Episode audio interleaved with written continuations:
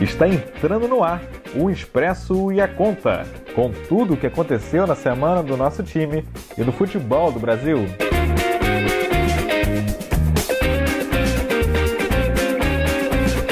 Salve, salve galera! O Expresso e a Conta, terceiro episódio. E hoje, um dia de muitas comemorações, um dia especial. Maracanã fazendo 70 anos, né? um estádio que foi inaugurado para a Copa de 50. E claro, também vamos falar de Expresso, que foi o dia em que eu peguei uma foto de 1995, da final de um dos campeonatos, especificamente lá no Mário Cabral, e folhando o álbum de fotografias da minha mãe, achei essa foto do time do Expresso de 95 posando antes do jogo, com a baliza, uma das balizas de fundo.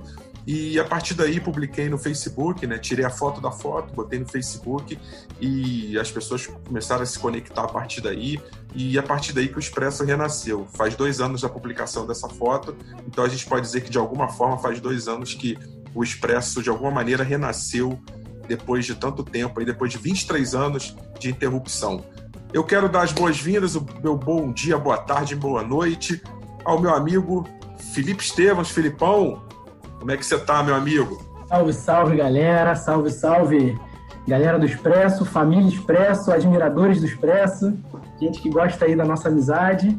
É muito bom aí, saudando, primeiro saudando os nossos amigos de mesa aí e muito feliz por fazer parte dessa, dessa família que renasceu. Não faço, não fiz parte do início dela, mas estou aqui como um fruto né, dessa, dessa amizade, alguém que, que chegou depois para agregar aí.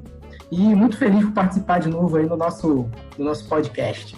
Léo Gol, quando eu vi aquela foto, eu me lembrei de uma coisa. Eu falei, cara, eu sou um dos mais novos aqui nessa foto. Eu era o, o ou três anos mais novo que todo mundo, e falava assim, pô, sou é, dente de leite quase. Mas aí eu olhava para o meu lado, tinha meu amigo Léo Gol, que na época ainda era Leandrinho. Então, meu amigo Léo Gol, já daquela época você já tinha aquele, aquele cheirinho, aquele faro de gol que começou a se desenvolver, né? Boa noite, boa tarde, bom dia, galera boa, galera do bem lá do Expresso, nossos amigos. Filipão, Rafa, meu amigo, boa noite para todo mundo. É, rapaz, dois anos aí da, dessa no, desse novo renascimento do Expresso, né? Através aí da sua, da sua foto aí, a gente conseguiu se juntar. 25 é, anos atrás, você tinha quantos anos? Ah, ah. Então, então tava com 13. 13 anos, olha só. 13 anos e bem lembrado, eu era o famoso Leandrinho. Leandrinho, que era só cabeça e perna, né? Não tinha outra coisa. Mas foi uma recordação aí muito boa, muito boa mesmo. É... Fazendo coro aí ao, ao áudio aí, o que o nosso amigo Alexandre Cabeça falou no grupo cedo, né, cara? Foi uma coisa que é, mexeu com muita gente ali, ajudou muita gente nossa que tá lá hoje. E vamos aí, se Deus quiser, cada vez unir mais aí, igual tem a presença do, do Filipão, tem o Jean, tem essa galera nova que tá entrando, vamos fortalecer mais essa família aí pra gente durar aí mais uns 20, 30 e nossos filhos derem segmento aí. Nossos filhos que eu digo de vocês, né? Que ainda, o meu ainda tá vindo, né? Opa, revelações aí. É, hoje é bom que a gente está com a mesa aí representada pelo, pelo passado, pelo presente, né, pelo Expresso Antigo, pelo Expresso Novo. E Léo Gol falou sobre essa, esse áudio do Alexandre Lira, nosso cabeça, nosso capitão, camisa 10, né, famoso 10 e faixa, né? E eu vou botar aqui para a gente ouvir. Ele gravou de manhã depois que, que a gente publicou, né, que eu publiquei a foto no grupo. É, Fael, essa foto aí não tem preço. É, foi o começo de tudo, né? Aonde tivemos muitas, muitas glórias, né? muitas vitórias, né? Nem sabíamos que hoje em dia, né, podíamos fazer esse, essa história aí que o Expresso tem. Pô, mergulhei no túnel do tempo agora. Muito bom, muito bom, Paulo. Aí ajudar a, a, todos nós aí, né, a relembrar essa história junto com, com os demais aí, né? É muito importante isso, cara. Na verdade é isso que é viver e reviver, né? Obrigado a todos aí pela oportunidade aí de, de estarmos juntos de novo, né? Uns agregando outros também, né? É muito importante, né? Para frente, pô, das pessoas que vêm também, né? Obrigado a todos aí. É um líder que fala baixo, fala manso, mas que tem uma, um espírito competitivo e uma lealdade impressionante. Eu brinco que vendo Cabeça jogar e, e até observando o jeito dele, ele sempre me lembrou muito o Rivaldo, um cara que é, inspira pela liderança técnica e, e, também sabe como se colocar e quando se colocar. Não é de fazer barulho, mas é muito eficiente. Gente, eu não vou dar muito spoiler, não, mas a gente vai gravar dois programas, três programas especiais. O programa 5, 10 e o 15, tá? Os episódios, então vocês já ficam ligados aí. Mas falando só sobre esse jogo, é, da final, a gente derrotou o time é, é, vermelho e branco, né? Que tinha o, o cavalinho, não, não, lembro exatamente o nome dele, mas a gente chamava ele assim, né? E o time dele começou ganhando a gente 2 a 0 e assim tava até faltando um minuto para acabar o, o, jogo. E aí, nesse momento, com dois minutos, a gente começou uma virada sensacional. O jogo foi 4 a 2 já contando os acréscimos e foi um dos títulos mais importantes e mais marcantes nossos lá na região. Eu me recordo da parte do cachorro, né? Que, que o seu pai soltou a cachorrinha lá. Bom, introduções feitas. É, hoje é um dia muito importante para o futebol brasileiro, para o futebol do Rio também. É um lugar que todos nós já frequentamos e vamos frequentar muito, que já teve várias caras diferentes, né? O Maracanã completando 70 anos e falar de Maracanã é falar do templo do futebol, é falar de experiências maravilhosas. Pergunto ao meu amigo Filipão, Felipe Estevas, que grande lembrança você tem do Maracanã vendo o teu Fluminense jogar? Então, falar de Maracanã é falar de coração do futebol, né? E falar de Rio de Janeiro não dá nem para dizer que Maracanã é só um símbolo do Rio de Janeiro. Maracanã é um símbolo universal né, do futebol, é o templo maior. Duas partidas que me marcaram vendo o Fluminense, uma delas eu não estava no Maracanã, queria muito ter estado, e outra eu estive. Então, a que eu não estava no Maracanã foi aquela, aquela lendária partida contra o Flamengo na, na em 95, o, o jogo do gol de barriga, né? É, foi um jogo maravilhoso, assim, foi é, talvez a, a partida que eu mais me emocionei num título do Fluminense. Eu era muito novinho, tinha 12 para 13 anos, e eu não pude ir no Maracanã naquele dia, era um domingo, e, cara, aquele jogo, eu assisti o primeiro tempo na, na, na, em um lugar, depois eu tive que sair de lá porque estava tendo uma briga, e aí eu fui ouvir no rádio a partida do Maracanã. Então aquilo me marcou muito e eu fico muito feliz dela recentemente aí tem entrado no, numa pesquisa, se não me engano, no, no portal do Globo, né? Ela reuniu uma votação de, de, pessoas notáveis aí, jornalistas notáveis, e colocou essa partida no top 5 das, das maiores partidas do Maracanã. Só isso já mostra o que foi essa partida.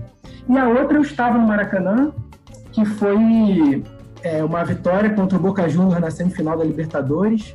Maracanã estava muito bonito, o torcedor Fluminense fazendo uma festa absurda e era um time memorável e até a partida seguinte que foi a final que nós perdemos me marcou demais. Mas eu prefiro ficar com a última vitória é, daquele time da Libertadores de 2008 Léo Gol, meu amigo, tenho certeza que você é um assíduo frequentador do Maraca. Vai foi praticamente toda a campanha do Flamengo, por exemplo, no ano passado. Você com seu pai, seu, seu ídolo aí no futebol, Carlinhos Negão é, vocês frequentaram Maraca muito e eu tenho certeza que você tem grandes lembranças, grandes recordações é, rubro-negras. Fale pra gente que recordações você tem desse tempo que você frequenta o Maracanã. É, rapaz, como o Filipão falou aí, é um tempo, né? Mundial, Maraca. Maraca é nossa casa, hein? E tem, tem muitas recordações, né, cara? Muitas coisas boas do Flamengo. Esse jogo aí mesmo que o Filipão falou do Fla-Flu foi super emocionante. Eu lembro até hoje, morava lá no Campo Novo ainda com meu pai, tava eu e meu pai só ouvindo no radinho o José Carlos Araújo e daqui a pouco limpou daqui, puxou de lá, cortou daqui, bateu, bateu na barriga de alguém entrou gol. Vem de novo Flusão, vem pela direita com Ronald, domina Ronald, tenta na minha direita, ele toca na ponta direita para Hilton, tenta na linha de fundo, procurou, trocou de caneta, apontou, trocou de novo, atirou e entrou. Gol!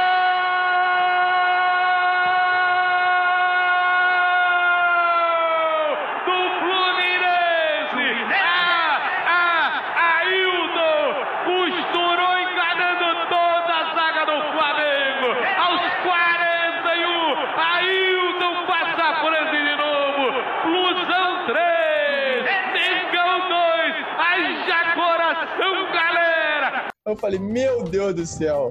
Foi bem emocionante, só que pra gente ruim, né? Na forma negativa. E positivo muito que me marcou, além daquele golaço de pet aos 43 contra o Vascão, né? Aquele título mega emocionante, foi o título de 2009, porque eu, eu presenciei o de 2009, eu tava lá, naquele último jogo contra o Grêmio, o Flamengo fez aquele campeonato de recuperação e tal, chegou na última rodada só tendo que ganhar, pegando aquele mistão do Grêmio, né, que todo mundo falou, ah, vai abrir as pernas, vai abrir as pernas, e de repente 1x0 Grêmio, Maracanã entupido, e eu olhava pro lado, o nego roendo unha, olhava pro outro, nego arrancando cabelo. E eu falei, caraca, será que vai dar ruim? Vai dar ruim. E aí desenrolou, graças a Deus, bem, né? Aqueles dois gols dos dois zagueiros e a gente foi campeão. Será que vai tentar aquela fechadinha para buscar o gol olímpico? Olha o Pet, levantou, Ronaldo Angelim!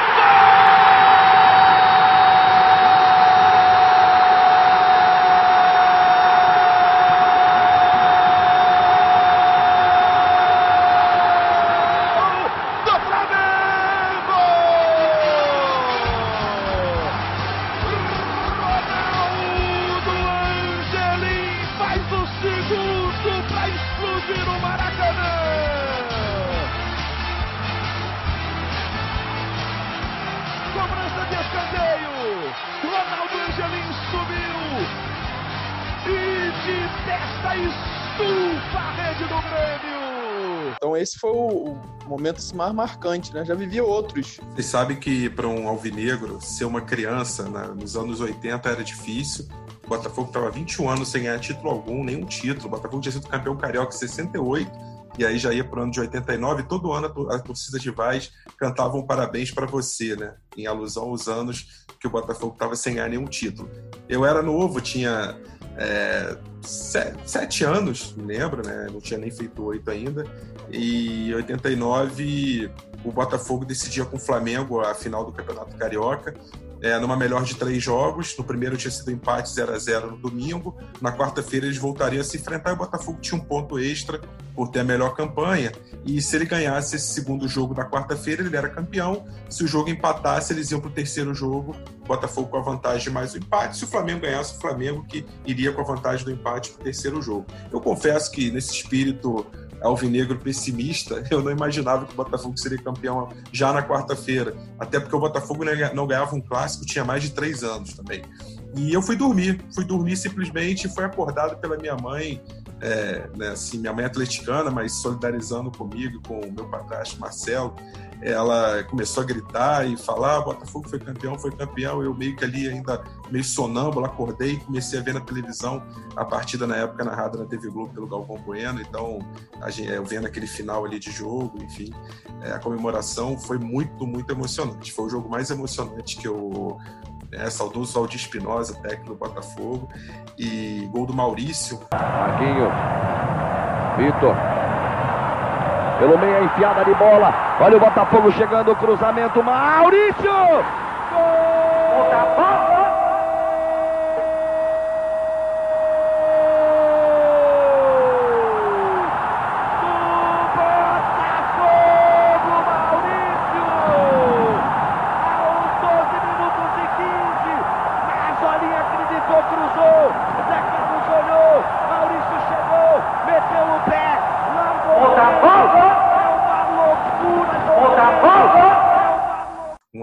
Esse gol cheio de mística, né? O Maurício, camisa 7, né? O 7 que sempre foi tão importante no Botafogo. Gol aos 12 minutos do segundo tempo.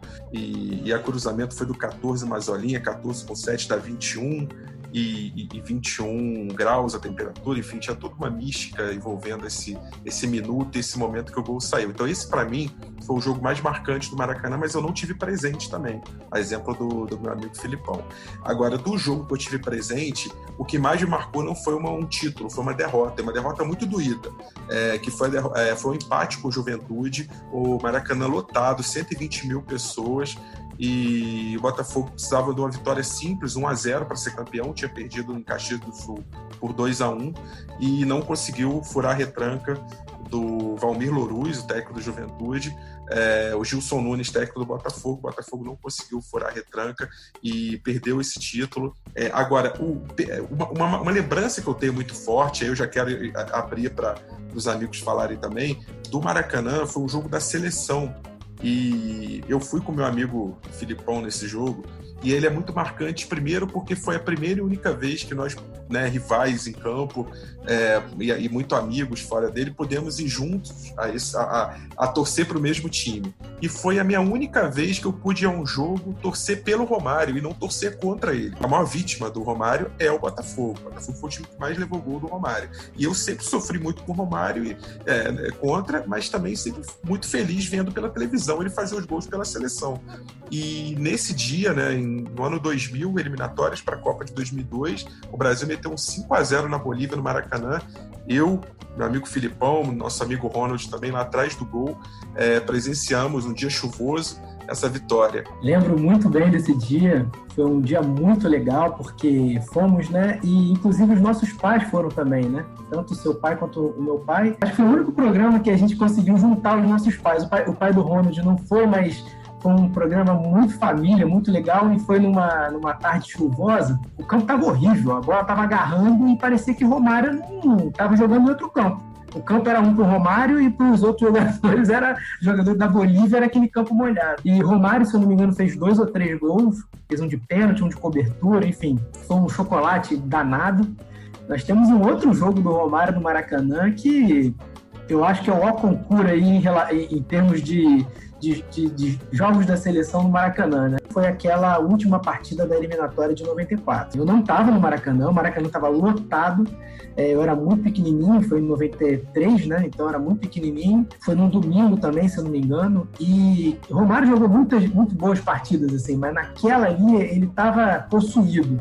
Ele, ele, deu, ele distribuiu lençol, distribuiu canetinha, fez os dois gols do jogo, a seleção estava desacreditada e vem numa crescente na eliminatória, mas a, a, o Romário ainda não tinha jogado, e era, e era um clamor nacional para botar o Romário na seleção. E aí o cara, parece assim, que a camisa era, era não tinha peso, né? A camisa pro Romário, cara, ele botava a camisa da seleção e não tinha essa coisa de, ah, vai ser o primeiro jogo desde a volta, como é que ele vai se comportar. O Romário tomou conta daquele jogo, foi um jogaço, um jogaço. E a partir dali a gente já foi para a Copa de, dos Estados Unidos, assim, tipo, pô, temos um time para ser campeão, né? Eu queria contextualizar esse jogo, você falou que foi o jogo da volta, né? A, a galera que é mais nova talvez não, não se lembre da história, não saiba da história. É, o Parreira barrou o Romário num jogo em 1992, no final do ano, um Brasil e Alemanha, que foi disputado em Porto Alegre. O Brasil ganhou de 3 a 1 e o Romário foi barrado pelo Parreira. Então, foi praticamente. Ele, ele pegou um gelo de um ano, e na época as eliminatórias eram todas condensadas em três meses. Elas começavam ali por agosto é, e terminavam em novembro, mais ou menos, outubro, novembro. E quando foi o último jogo, Brasil e Uruguai. E o Brasil passou a campanha inteira num grupo que tinha Bolívia, Venezuela, é, Equador e Uruguai, né? eram cinco times, e, e o Brasil também. Ele acabou é, fazendo uma eliminatória muito difícil, né? A, Bolívia, naquela geração do El Diablo Echeverri, né? Cabeludão, é, conseguiu se classificar para a Copa, estava é, liderando o grupo até a última rodada, inclusive, e só sobrava mais uma vaga para Brasil ou Uruguai. A Bolívia também podia sair, mas por uma combinação mais improvável. E, o, e era o confronto direto no Maracanã. E aí passou a haver um clamor muito grande para chamarem o Romário de volta para a seleção. Lembrando que o Romário ele já tinha surgido muito bem contra o mesmo Uruguai e contra e também no Maracanã na final da Copa América de 89, outro jogo memorável que também está naquela lista do jornal Globo. É, ele fez o gol do título. Então, houve um clamor muito grande, a torcida, e o Parreira atendeu, é, trazendo o Romário de volta nessa partida e, o, e toda a história que o Filipão já contou. Dunga já cansado, Mauro Silva, um trator, roubou mais uma. Enfiou para Romário, posição legal, saiu o goleiro, fez a finta, lá vai Romário, lá vai Romário,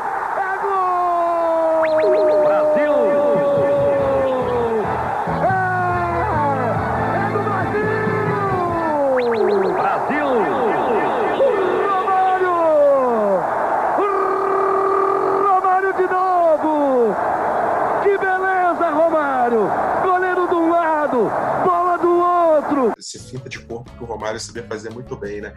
E a musiquinha, né, Léo Gol? Essa musiquinha aí que também consagrou. Sempre, sempre tem uma musiquinha associada ao gol, né? É verdade. Pô, essa musiquinha era maneira. Quando saiu o gol, botava essa musiquinha do fundo aí, no final, Brasil! Pô, era...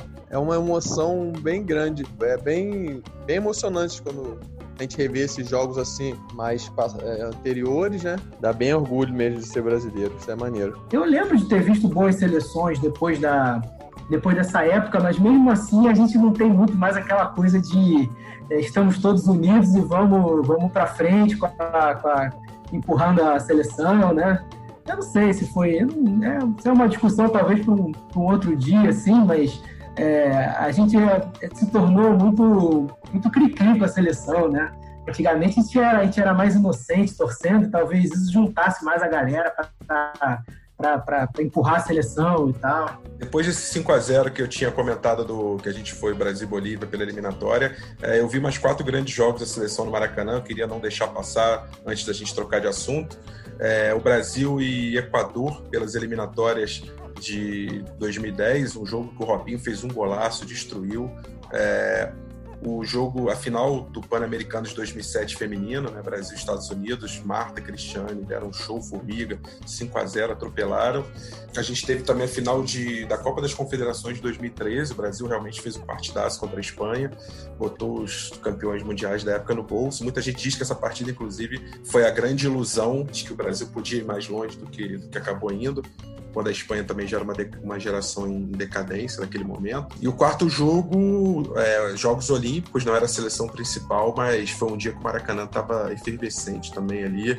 É, era, um, era, uma medalha olímpica que o Brasil é, queria muito, e gol do Neymar de falta, e depois a Alemanha empatou e, e, nos pênaltis o Brasil foi campeão. Queria falar aqui de um assunto, a gente falou muito de festa, de comemoração do Expresso, do Maracanã, e o futebol tá para voltar no Brasil, na Europa já voltou no campeonato alemão, já vai voltar no inglês, no espanhol já voltou também. É, na França, a França decidiu encerrar o campeonato é, dando o título para o PSG, isso lá no início da pandemia. E no Brasil, cada federação vai decidindo, porque os campeonatos estaduais estavam pendentes. O Brasileirão deve começar mais ou menos por setembro, né, agosto, setembro. E a federação que pulou na frente foi a Carioca, né? Teve uma reunião na segunda-feira, né, na sede da FERJ. É, Botafogo e Fluminense foram contra, né, é, são contra, na verdade, a volta do Campeonato Carioca, mas os outros times estão é, aí alinhados com a, com a, própria federação e querendo a volta. É, hoje a federação se posicionou então dizendo que é a favor da volta, desde que os órgãos aí municipais deem a garantias necessárias também e para esse retorno. E é uma questão polêmica porque envolve não só a questão da Covid, mas envolve a preparação dos times que é, está em estágios completamente diferentes. Vou começar com o meu amigo Léo Gol, Léo Gol já tinha falado um pouco sobre a favor dessa volta no primeiro programa. É, a gente tem aí Flamengo e Bangu, que deve ser quinta ou sexta-feira, se, se a prefeitura der o aval, e obviamente com portões fechados. Você é a favor dessa volta, nesse momento, nessa semana específica? Palavra é tua, Léo Gol. É, meu amigo Rafa. Como eu já tinha dito antes, né, cara? É tudo que se faça com segurança, seguindo as normas, as leis que tem que ser seguida, eu acho válido, cara. Eu acho válido. Aí na questão de, sei lá, do Flamengo tá na frente, preparado do que os outros, aí foi. O Flamengo se adiantou, ué. Quando falou assim, ó, já pode. O Flamengo foi, fez todo o procedimento e foi treinar, pô. Claro, respeito o Fluminense, o Botafogo que não concordam, já, legal. Aí as autoridades lá, a FERJ vai tomar a decisão lá, for melhor. Mas se foi liberado assim, gente, se fizer todos os testes, se fizer os procedimentos, podem treinar. E o Fluminense e o Botafogo não quiseram ir, aí eles vão arcar com a demora, pô. Aí não entendeu. Aí eles mesmo que não quiseram ir, ué. Ou não tiveram a condição de ir também, a gente não sabe. Mas é situação bem complicada, né, cara? Uma situação bem complexa. Se tá fazendo seus testes, se tá dando negativo, se você tá tomando todos os cuidados, vai treinar exatamente como a gente faz individualmente no nosso trabalho. Tem que se prevenir, mas você tem que trabalhar igual os jogadores. Tem que ser, tem que ser. Até porque a vacina vai ser Deus lá sabe quando. A gente não vai poder ficar até muito tempo parado, sem nada. Eles lá principalmente. Então, você tem que tomar as medidas, as devidas precauções e, e pô, aí não tem jeito. E aí o, o, o lance do, da mortalidade, ah, tá morrendo bastante gente por dia. Infelizmente, tá. Mas o que tem que os, os times lá, as autoridades lá, os presidentes, médicos, todos têm que fazer, estão fazendo. Os mortos não estão sendo lá, os jogadores lá, estão sendo outras pessoas que não estão seguindo as recomendações, cara. Então tem que ir engateando. Tem que ir engateando, um passo de cada vez e tem que ir. Filipão, meu amigo, é, o Fluminense se posicionou contra, né? E, já, e esse posicionamento do Mário Pittencourt ele é bem ostensivo do presidente mais até mais ostensivo até do que o do próprio Botafogo, que em algum momento chegou a pensar é, em, né, se valia a pena voltar ou não. O Fluminense está muito firme em relação a isso. Qual é a tua visão sobre essa volta ou não nesse momento para o Campeonato Carioca, que seria o primeiro a, a voltar, né, de todo o Brasil? Esse assunto é realmente uma bola dividida, mas eu vou dizer que eu vejo tantas coisas que não são razoáveis nesse nessa medida, né? é, capitaneada aí pela federação, que eu não sei nem por onde começar, cara. Aí a, Federação do Rio está sendo, como você disse, a primeira que está tomando esse passo. Aí é, eu vou lá no site da, da FERJ, se você, se você conferir lá o que, que a FERJ decidiu na, no tal do arbitral de ontem, eles, a, reunião acabou com uma sugestão das datas de volta. Aí, pô, a reunião aconteceu ontem. Aí eles sugeriram que a volta seria no dia 18 com Bangu e Flamengo, dia 19 Português e Boa Vista. Aí eu penso assim, cara, dia 18 é, é depois de amanhã, né? Então, você imagina, de uma situação em que você não tem nenhuma resolução sobre o campeonato, para a volta do campeonato são três dias. Três dias para o Flamengo, talvez se o Flamengo trabalhar toque de caixa, com recurso, com estrutura, beleza. Mas o Bangu, cara, sabe? Imagina o Bangu. A gente não está falando de 11 jogadores, a gente está falando de uma equipe técnica, a gente está falando de, de, de, funcionário, de, a gente está falando com desde o motorista de ônibus que vai levar, que vai pegar o transporte. É, é, é, é eu acho que é uma decisão desumana, sabe? É, é, não é só uma questão de ah, cada um tem que cuidar do seu e, e tomar os cuidados e se antecipar. A gente está lidando com situações que são desproporcionais, né? Eu não estou nem comparando o Flamengo com os outros clubes grandes do Rio, que já tem uma diferença de, de estrutura em relação. Mas assim, se você falar, se você comparar com os clubes de menor investimento, caramba, como é que os, os caras vão reorganizar a sua vida voltando? Isso é uma coisa, isso, isso aí é só uma coisa. A outra coisa é que assim, a gente está programando uma volta. É, se a gente olhar como é que está assim, a, o quadro né, da, da doença no Brasil, a doença no Brasil não está descendo, ela está subindo. A gente teve aí mais ou menos 1.300 mortes nas últimas 24 horas relatadas, né?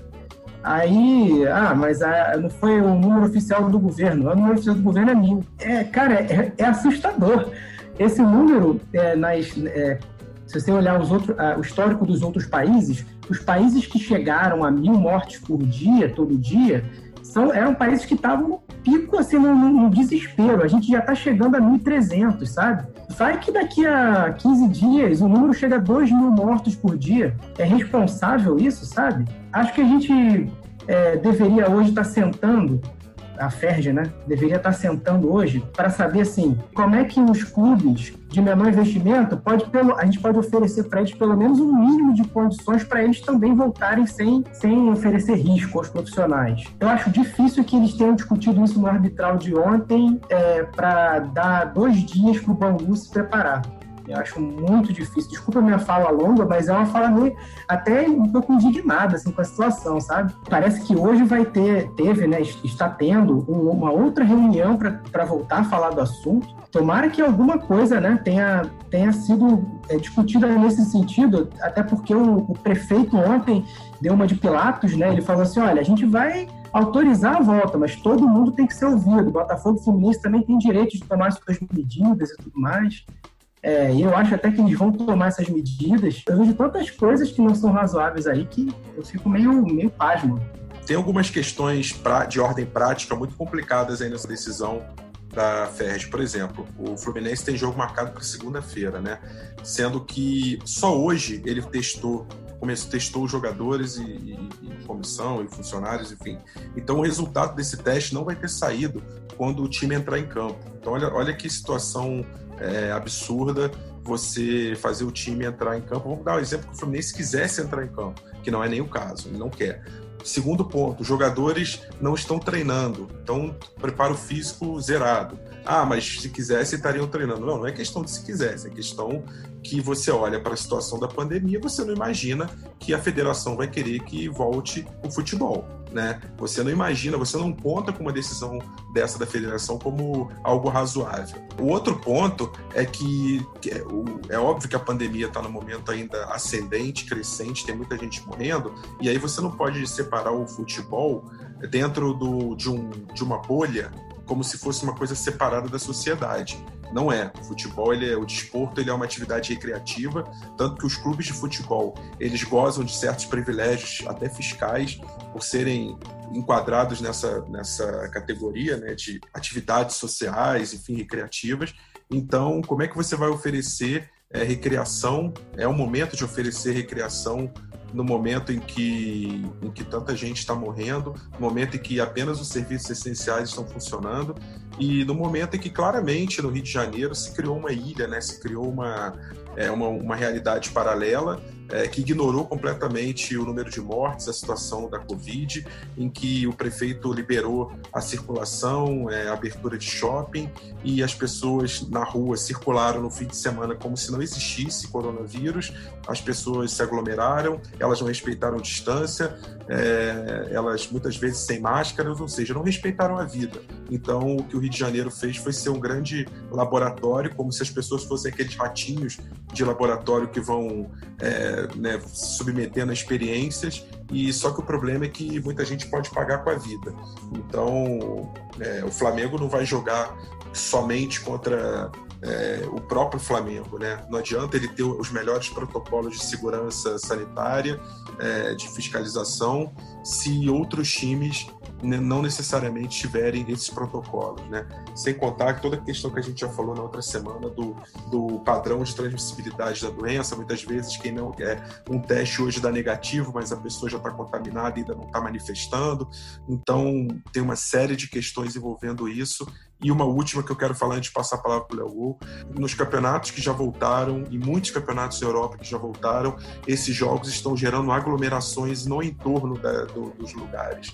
Na Espanha isso já está sendo visto, na Turquia isso está sendo visto, em muitos outros países também está sendo visto. Ou seja, os torcedores vão se aglomerar, em, no, por exemplo, em torno do Maracanã, em torno de, do, dos estádios onde, onde forem liberados os jogos, São Januário, Newton Santos, eu não sei, é, porque é natural. É, o futebol é visto como uma atividade também é, recreativa para o torcedor, em que ele vai, em que ele chega perto, então ele vai lá no trailer, vai no bar, por mais que o bar esteja fechado, vai ter lá o ambulante vendendo ilegalmente, e essa fiscalização é muito complicada, é um volume de pessoas muito grande que vem, é, não existe disciplina é, na população suficiente para a gente garantir que todo esse entorno vai ser um entorno com, com segurança. Léo Gol quer se manifestar mais uma vez. Pode falar, meu amigo. É, uma, é, é, é, é uma visão de vocês bem é, real, né? Para o que está acontecendo. E só que aí eu pergunto, é uma pergunta que eu faço até a mim mesmo. Vacina só meio do ano que vem, certo? Pico da doença não chegou. Pelo que eu vi especialistas falarem, quanto mais vezes a gente, quanto mais pessoas estiverem isoladas, é, menos pessoas vão se contaminar, correto? Se menos pessoas se contaminar, daqui a pouco a pessoa não vai aguentar o isolamento, vai sair aquela multidão de gente. Quem não está contaminado vai pegar, vai se contaminar. Aí o pico vai chegar. O pico uma hora vai chegar, não vai ter jeito. Infelizmente não vai ter jeito, porque a vacina vai demorar com certeza absoluta vai demorar. Pô, o Flamengo tem todo o vestimento tá fazendo protocolo. O Flamengo ia ser muito burro, ia dar um tiro nem no pé, na cabeça, se for jogar contra o Bangu, sabendo que o Bangu não tá fazendo protocolo. Pelo amor de Deus, né? que, que adianta? Você se cuida e o outro adversário não se cuida, você vai pegar. Todo o seu cuidado vai por água abaixo. Então, sobre o protocolo para o time pequeno, pode ter certeza absoluta que todos eles estão fazendo, porque senão, com certeza, principalmente o Flamengo não ia botar, não ia expor os jogadores dele, com certeza absoluta. E o lance de Fluminense e Botafogo não quererem voltar, tem um lance do Corona e eu tenho quase certeza que deve ter algo por trás disso para eles não querer, quiserem voltar. Eu acho que tem, eu acho que não é só isso. Não é só os números que Rafa falou aí, que são super verdadeiros, super legal, super importante todos ficarem sabendo, né? Aí a partir desses números, o meu ponto de vista, sim, você vai se resguardar ou não, aí, sei lá, cada um com a sua responsabilidade. Só que eu acho que além disso, disso, eu acho que tem algo por trás. Não é só exatamente isso, não. Aí acaba que vai atrasar, não vai começar. Ah, é essencial começar e terminar o campeonato? No meu ponto de vista, não. Nem precisaria rolar o estadual. Qual vai ser a diferença? Um exemplo, se o Flamengo ganhar, se o Vasco ganhar, se o Botafogo ganhar, o Fluminense ganhar. Para mim, particularmente como torcedor, diferença nenhuma. Poderia não ter mais esse ano, começar o campeonato só brasileiro, setembro, outubro, tranquilamente. Só que o lance que eu, que eu falei de treinar, eu acho que liberou, as autoridades liberaram. Ó, vocês têm que fazer o procedimento X, Y, Z se você tem condição de fazer, você está fazendo, você está mostrando, provando que você está fazendo, eu acho que você tem que treinar, você tem que ir pro seu trabalho. Eu acho que o treino é super legítimo no momento que você consegue tomar todos os cuidados, é, isolar o teu clube, as pessoas. É legítimo você querer treinar, não é, não é nenhum problema, é atividade, eles são profissionais, então é, realmente eu acho que o treino não é a questão, até porque o treino do Flamengo do Ninho do Urubu ele pode ser completamente isolado da própria torcida, é, não ter aglomeração em volta do centro de treinamento é bem tranquilo isso. É, agora, quando você joga, a questão já passa por uma, uma, série de outros problemas aí, como a gente falou. Deixa eu só colocar o posicionamento aqui da, dos dois times. O Nelson Mufarrez, presidente do, do Botafogo, se colocou falando o seguinte: é uma decisão de profunda desconexão com a realidade. Infelizmente, a maioria dos clubes no arbitral entendeu ser o momento de voltar a disputar jogos. Fomos contrários. Além disso, a preparação física após longo tempo sem contato com a bola precisa de um, de um, de um trabalho adequado. Acionei o departamento jurídico assim que acabou o arbitral e vamos tomar as devidas é, medidas. É, Mário Bittencourt, presidente do Flutam, que também é advogado. Seguimos achando precipitado o retorno do futebol, porque entendemos que não é o momento, a pandemia persiste, a maioria dos clubes do Rio de Janeiro quer voltar, sendo assim, até cedemos, desde que o Fluminense tenha um tempo justo de treino e que a Prefeitura e o governo do Estado autorizem a volta de forma oficial. Como as datas marcadas 22 e 24 para o retorno dos nossos jogos são inaceitáveis, do ponto de vista da saúde dos nossos atletas, não vamos a campo e vamos buscar as medidas na justiça desportiva para fazer valer o que é certo, já que se trata de um estado de calamidade pública. Filipão, eu quero aproveitar que os dois dirigentes, os dois presidentes falaram em entrar na justiça, você que também é advogado, tenta dar uma luz aí para a gente no como que essa situação pode se desenrolar e que instrumentos legais eles têm aí para agir nesse sentido. O que eu acho que o que vai acontecer é que desnecessariamente isso vai ser é, vai ter uma briga jurídica que vai para o âmbito da justiça desportiva aí porque, assim, o que, que eu cheguei na conclusão aí? Que o Fluminense cederia, mas ele também vai querer um tempo para treinar, botar o jogo para daqui a três dias é, sendo que os clubes não, não, não vinham sendo é, orientados pela Federação do Rio sobre os procedimentos que seriam feitos, uma previsão,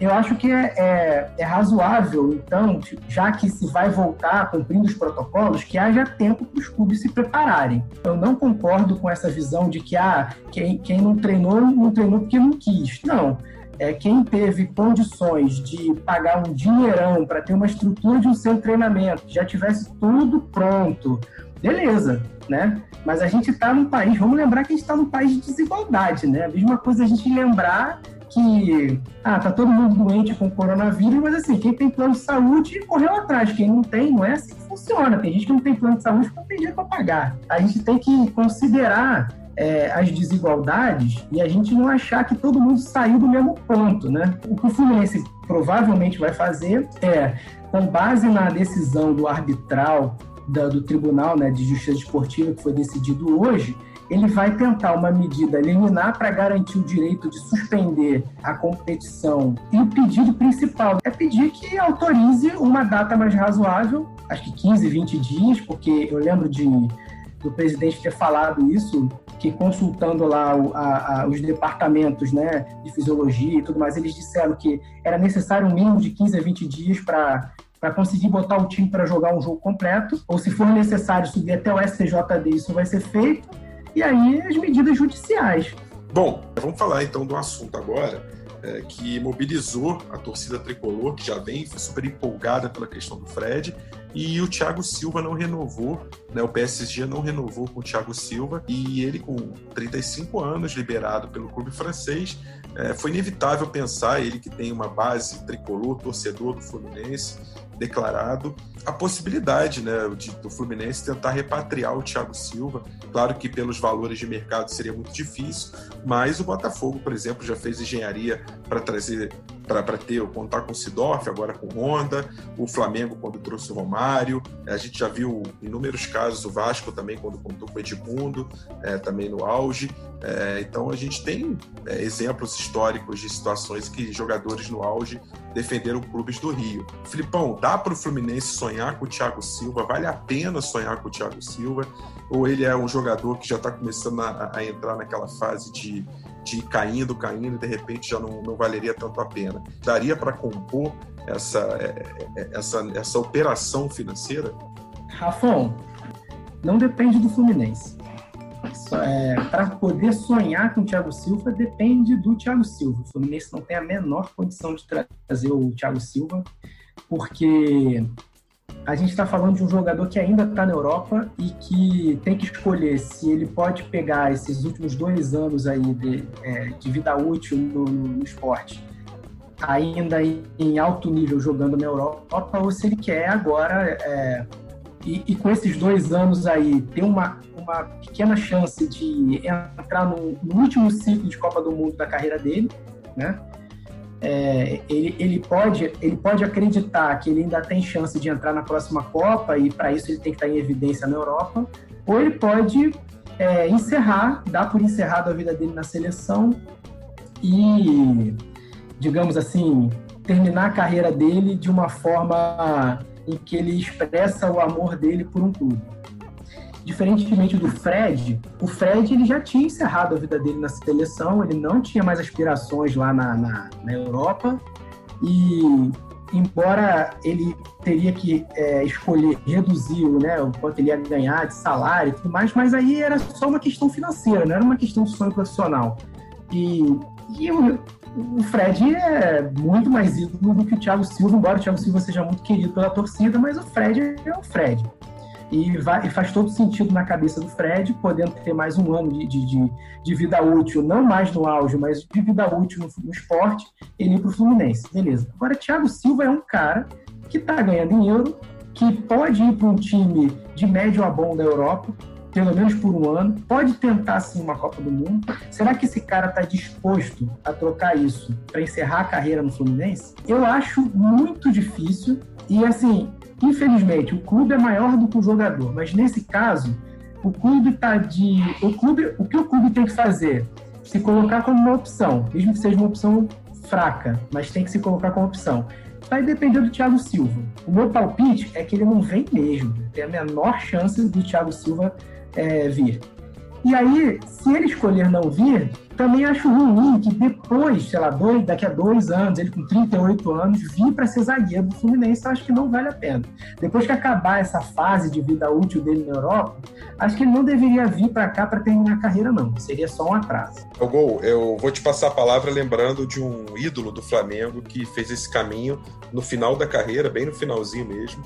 Jogador de seleção, jogador de Copa do Mundo, muita categoria, um futebol que em grande parte lembra, me lembra muito do Thiago Silva, que é um cara chamado Juan.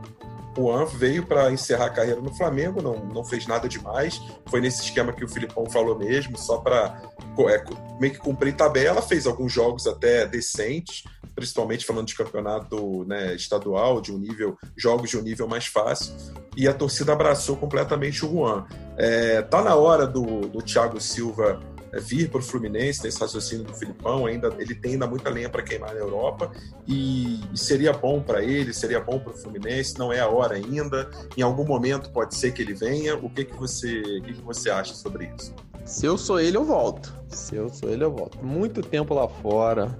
Já tá com muito dinheiro, um anozinho a mais de dinheiro. Volta pro Flusão. É o time dele de coração. Encerra a carreira. Encerra a carreira não. Dá ainda para jogar bem, um, dois anos. O Filipão falou, dá para jogar em alto nível ainda. Só que a vinda dele, exatamente como o Felipe falou, depende só dele, cara. Depende só dele. Se ele falar, o presidente Fluminense, prepara aí que eu tô indo para aí. Tô indo sentar aí, a gente conversa. Vamos lá, vamos dar X, vou ganhar por, por imagem, por isso, por aquilo, por marketing, sei lá. Entendeu? Depende só dele. E depende do que ele quer para ainda de perspectiva de vida, né? Se ele quiser, assim, até uma seleção que eu acho, até do meu ponto de vista, já deu para ele.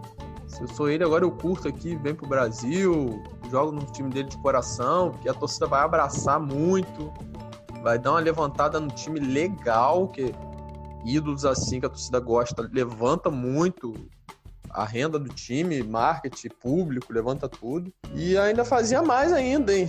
Ainda faz, levantava a bola pro Marcelo vir também, que eu já vi que o Marcelo quer sair lá do vai sair do Real. Eu já vim e já trazia o Marcelo junto, que é fazer logo a panela internacional.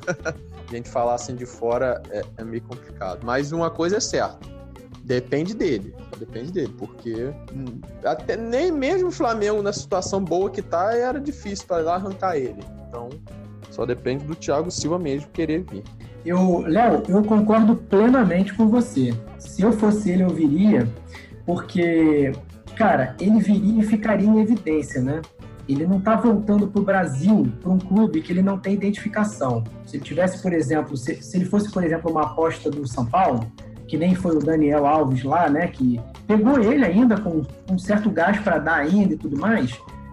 É, se fosse isso, não valeria a pena ele voltar. Mas ele voltando, ele tem, ele, ele teria, é, digamos assim, muitas, muitos prós também, porque ele volta, ele resgata uma idolatria que ele encerrando a carreira no Fluminense, depois ele vai colher frutos disso, ele vai ser o cara que vai ser lembrado na história do clube ainda que ele não ganhe o título, mas vai que ele chega e ganha uma Copa do Brasil. Cara, ele vira herói no Fluminense, o cara que voltou pelo clube, que saiu da Europa direto para cá e tudo mais. E, e, é uma coisa, cara, que você fica marcado. Por exemplo, é, hoje eu, eu, eu, tenho a impressão, um jogador do Fluminense que aconteceu, é, que ele optou por não voltar e agora fica cheio de dor de cotovelo, o Conca. O cara decidiu continuar lá na China, ganhando um dinheirão que ele ganhava, ele ganhava 2 milhões por mês lá e até mais e tal. Na época fez sentido para ele. Hoje ele é um cara meio que é, despatriado. Ele seria um ídolo do Fluminense, tipo igual Fred, assim. É, arriscou o Flamengo, não fez nada no Flamengo, terminou a carreira e agora fica aí chorando pitanga, que foi, foi campeão pelo Fluminense, que tem muito carinho, mas arranhou a imagem dele, sabe? E o Thiago Silva, ele pode pensar assim, cara, será que vale a pena mesmo tentar mais uma seleção do que voltar para o clube que, que eu me identifico, que pô, me coloca como ídolo e que daqui a 10 anos eu vou aparecer lá na, na, nas Laranjeiras e pô, vou, ter, vou ter estátua lá, vou ter. Enfim. Vale, eu acho que valeria muito a pena ele fechar esse ciclo com o Fred no, no Fluminense e, e, e alavancar sócio torcedor, trazer recurso, trazer patrocínio, acho que valeria muito a pena. É, é, até no outro podcast, se eu não me engano, o Theo falou sobre. O Theo Marcelin, né? Falou sobre ídolos, né? Que atrai torcedor e atrai mesmo, cara. Atrai mesmo. Bate o, Fluminense, bate o Thiago Silva amanhã de um reforço do Fluminense, tu vai ver a alavancada que dá de venda de camisa, de neguinho querendo ser sócio. Pô, dá uma mexida legal, né? tem certa hora na vida, ou a vida, a maioria, a maior parte da vida, você tem que deixar um pouco de dinheiro de lado, senão o cara perde muitas coisas que o dinheiro nunca vai comprar, nunca vai dar para ele, entendeu? Que é esse lance da idolatria, esse lance de às vezes o cara, sei lá, sair na rua e ninguém, Thiago, não sei o que, ah, aquele calor, né? Eu concordo com tudo que vocês falaram e queria só acrescentar um ponto que é a minha única discordância do que Filipão falou. Eu acho que o Thiago Silva hoje ele estaria num nível tão acima para voltar para o Brasil que se ele voltasse para o Brasil, inclusive para a seleção, seria um ponto muito positivo para a carreira dele porque ficaria tão claro esse desnível entre o futebol dele e o dos outros, ele sobressairia tanto, mais ou menos a semelhança do que aconteceu com o Dedé aqui, e o Dedé foi convocado, quer dizer, ele só não foi mais porque ele não manteve depois por questões né, de lesão e tudo, mas o Thiago Silva na plenitude física, ele, ele sobraria tanto aqui que ele iria para a seleção tranquilamente, inclusive com clamor popular, não só de torcedores do Fluminense, como de outros torcedores. Então, a única questão, a meu ver, hoje que prende ele na Europa é financeira. Se ele botar a cabeça no lugar e falar, não, eu quero voltar é, de forma apoteótica como ídolo é, dessa torcida, ainda mais no momento que o Fred está no Fluminense, também é, ser alavancado para a seleção com esse clamor popular, ele estaria tomando uma decisão também muito correta. Agora, claro que ele tem mercado na Europa, isso aí eu não está longe de, de discussão o que o Filipão falou, sem dúvida. É, gente, eu já vou me encaminhando aí para o fim da, do programa. É, eu queria só deixar aqui registrado que Léo Gol falou de Marcelinho, né, que ele ficaria com a gente aqui no nosso cash fixo, mas ele está à beira aí de ser papai pela segunda vez. Um grande beijo, um grande abraço, Marcelinho, na família tomou uma decisão super acertada. Marcelinho que vai cuidar da filha que vem aí, está na hora de, de ser papai de novo, então tomou uma decisão super acertada e quando precisar falar do fogão, é, pode deixar que esse, esse apresentador aí que vos fala vai, vai entrar e vai tomar posição também. E Marcelinho, claro, quando quiser, vai estar tá super convidado, mais do que convidado, é membro honorário do Expresso.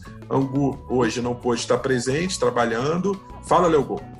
E tem, e tem mais um jogador do time que a Cegonha tá trazendo um presentinho aí. Em breve o pessoal fica, vai ficar sabendo. É mesmo, Léo Gol? Tem isso? Deixa. Em breve, em breve vai estourar bomba aí no grupo. Que isso, podcast. Quarentena, essa quarentena rendeu. Podcast altamente revelador, esse terceiro episódio histórico, com uma notícia bombástica e uma pré-notícia. Então tá aqui registrado 16 de junho de 2020. É, resta, resta saber se vai botar o nome de, da, do, do, filho de cloroquina ou de álcool gel.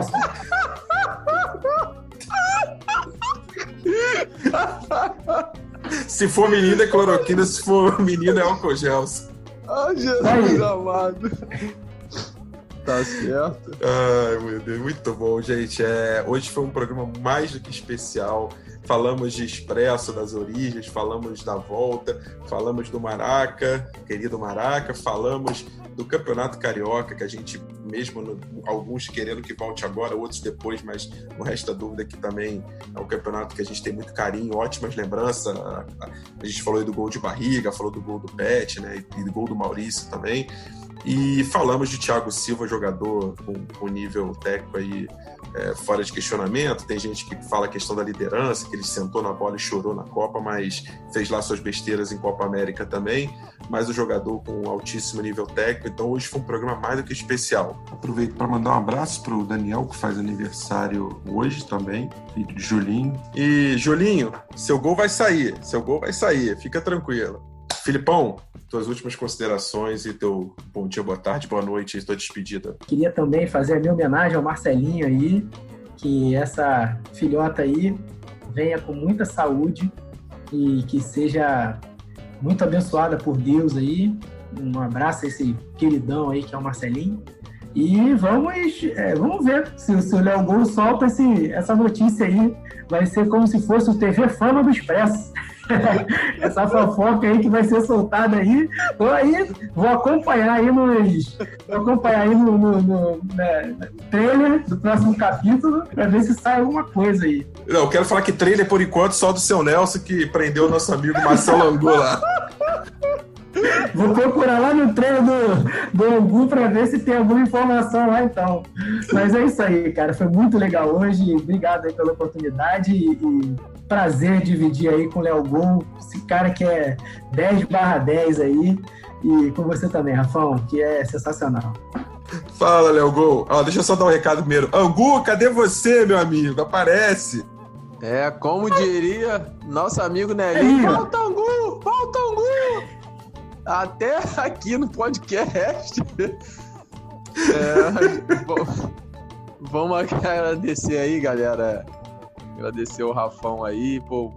É uma. É um programinha aí muito gostoso, pô, muito legal. A gente. Outros, outros integrantes do time vão ter a chance também. Eu, eu peço que participem, entendeu? Que interajam, porque é muito bom, é muito bom. Abrace isso também pra gente ficar mais unido. E agradecer o Filipão aí também, que é fechamento, cara. Só falta tocar a bola pra fazer gol, né? No jogo, mas tudo bem. Então, um abraço para todo mundo. Bom dia, boa tarde, boa noite e até a próxima. Valeu, Léo Gol, valeu, Filipão. Angu, volta aí, estamos com saudade. Grande abraço, expresse a conta. Semana que vem tem mais. Tchau.